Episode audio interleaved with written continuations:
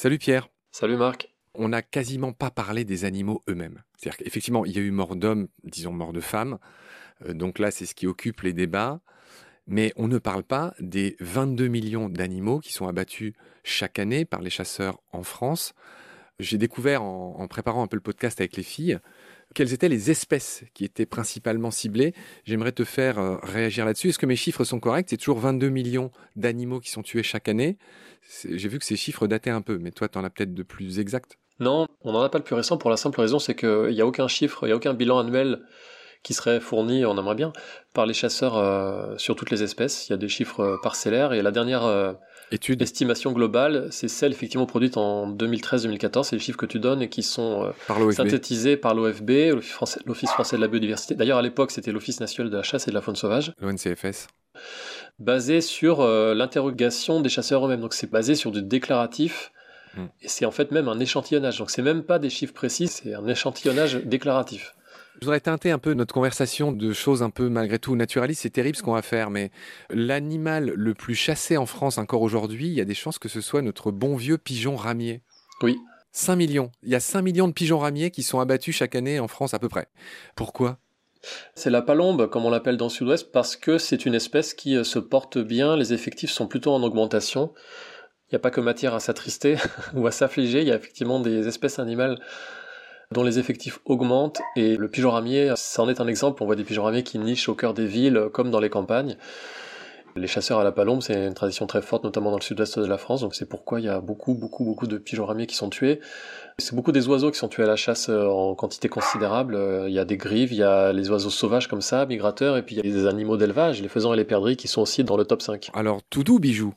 Euh, donc j'ai dit 5 millions de pigeons ramiers sur les 22 qu'on a dit, 3 millions de faisans.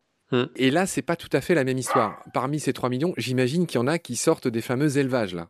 Ouais, presque tous, à vrai dire. C'est impossible d'avoir un chiffre, une proportion précise, mais c'est autour de 90% des faisans tués à la chasse qui proviennent d'élevage, c'est-à-dire qu'ils sont lâchés euh, quelques jours avant, voire quelques heures avant, qui sont nés euh, dans un élevage dédié.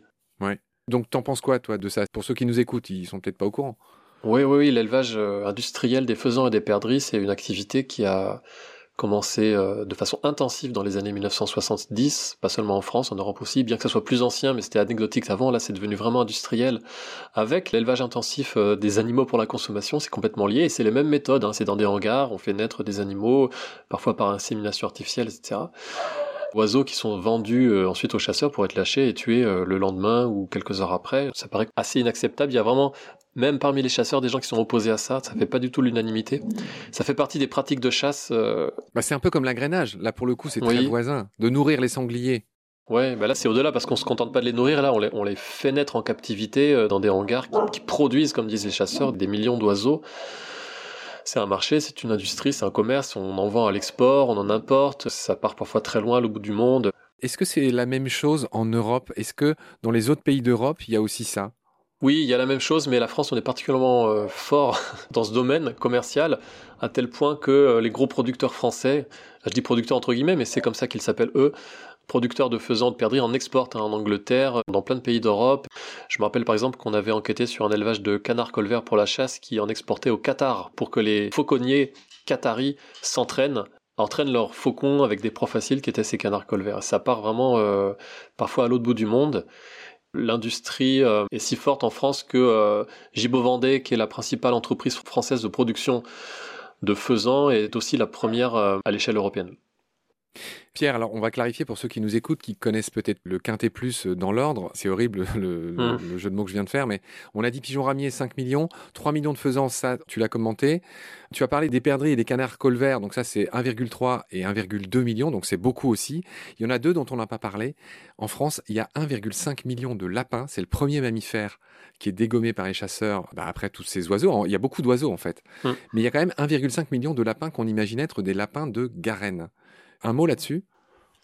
Oui, alors c'est beaucoup moins qu'il y a 50 euh, ans parce que les, lapins de Garenne, c'était euh, l'espèce vraiment très très commune et abondante dans les campagnes françaises avant que n'intervienne la myxomatose qui a été introduite euh, par un scientifique des années 1950, qui est un virus qui vient d'Amérique du Nord. Et volontairement, volontairement. parce qu'à l'époque, il voulait faire une petite expérience dans son jardin. C'était un peu du grand n'importe quoi. Et alors, ça s'est répandu comme traînée de poudre et ça a décimé le 9 dixième des populations de lapins en Europe.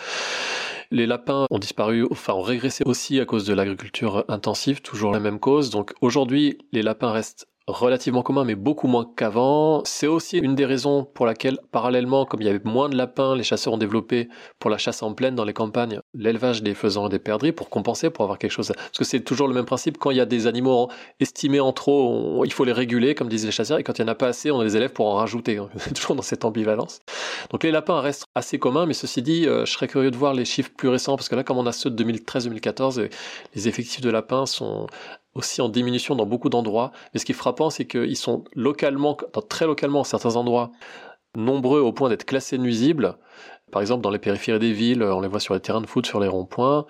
Et à d'autres endroits, ils sont complètement disparus. Et si bien que à la fois les lapins sont classés nuisibles à certains endroits, et à la fois on en réintroduit ailleurs à partir d'élevage pour les chasser.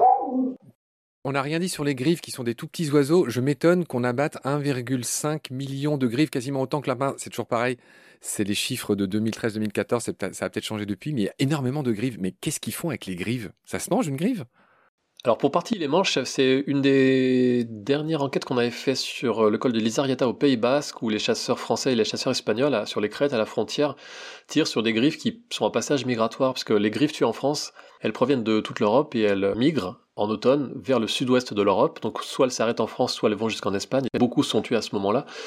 Et la chasse des griffes telle qu'on l'avait filmée, c'est vraiment euh, du bel trap. C'est tout d'un coup au-dessus du chasseur euh, qui est posté là sur une crête, des, des centaines, parfois des milliers de griffes qui passent. Ça tire, ça tire pendant des heures. Donc c'est pour ça qu'on on arrive à des chiffres complètement dingues dont une partie seulement sont mangées parce que les autres sont perdus, les oiseaux blessés tombent plus loin dans les ravins, etc.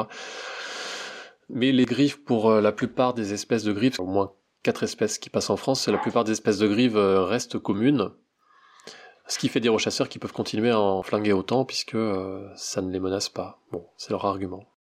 Il me semblait que, en tout cas, certaines espèces de grives se font rares. Il y a quatre ou cinq espèces de grives en mm. France, je crois. Ouais, la grive Movis, qui ne niche pas en France, mais qui niche euh, en Scandinavie notamment, est beaucoup tuée en France. C'est de l'ordre de 500 000 euh, grives Movis spécifiquement qui sont tuées en France, alors qu'elles soit elles s'arrêtent en France, soit elles migrent vers l'Espagne. Et cette espèce-là, effectivement, est en déclin ce qui signifie que les chasseurs français, en éliminant 500 000 griffes par an, dont ils ne mangent qu'une petite partie, portent préjudice aux écosystèmes du nord de l'Europe. Donc d'ailleurs, entre parenthèses, on a une responsabilité politique, la France, parce que c'est le cas pour aussi d'autres espèces qui sont migratrices. Quand on tue en France des oiseaux migrateurs en automne, ça impacte les écosystèmes d'autres pays euh, avec des, oiseaux qui, qui ne seront plus là pour remonter vers le nord de l'Europe au printemps. Je ne sais plus si tu avais mentionné les perdrix rouges et grises, donc 1,3 million de perdrix rouges, 1 million de perdrix grises, donc énormément de perdrix, dont celles d'élevage aussi. Hein. Alors c'est rouge et grise euh, en élevage? Élevage, il y a les rouges et les grises. La perdrix grise est un oiseau euh, présent de façon spontanée dans toute la France, tandis que la perdrix rouge n'était présente que dans le pourtour méditerranéen, ou en tout cas le sud du pays avant d'être introduite via les élevages dans tout le pays, dans le nord, depuis euh, pas mal de décennies. Et les deux continuent à être élevés avec un mélange de ce que les chasseurs appellent le repeuplement, où effectivement ils lâchent des perdrix d'élevage au printemps, en espérant qu'elles se reproduisent dans la nature, ou en tout cas dans les champs, avant d'en tuer seulement une partie en automne, soit elles sont lâchées euh, la veille du jour de la chasse. C'est impossible de dire avec précision combien parmi toutes les perdrix tuées, grises et rouges, proviennent directement des élevages, mais c'est en tout cas une grosse partie quand on voit le volume des perdrix d'élevage et le volume de sel qui sont lâchés en automne. C'est ainsi que s'achève notre épisode. Pierre, je te retrouve très vite pour la suite. Prends soin de toi. Salut. Salut Marc, merci, à très bientôt. Pendant notre combat, nous deux, tu avais l'œil du tigre, tu en voulais ce soir-là. Il faut que tu retrouves ça maintenant. Et la seule façon, c'est de recommencer au commencement. Tu vois ce que je veux dire?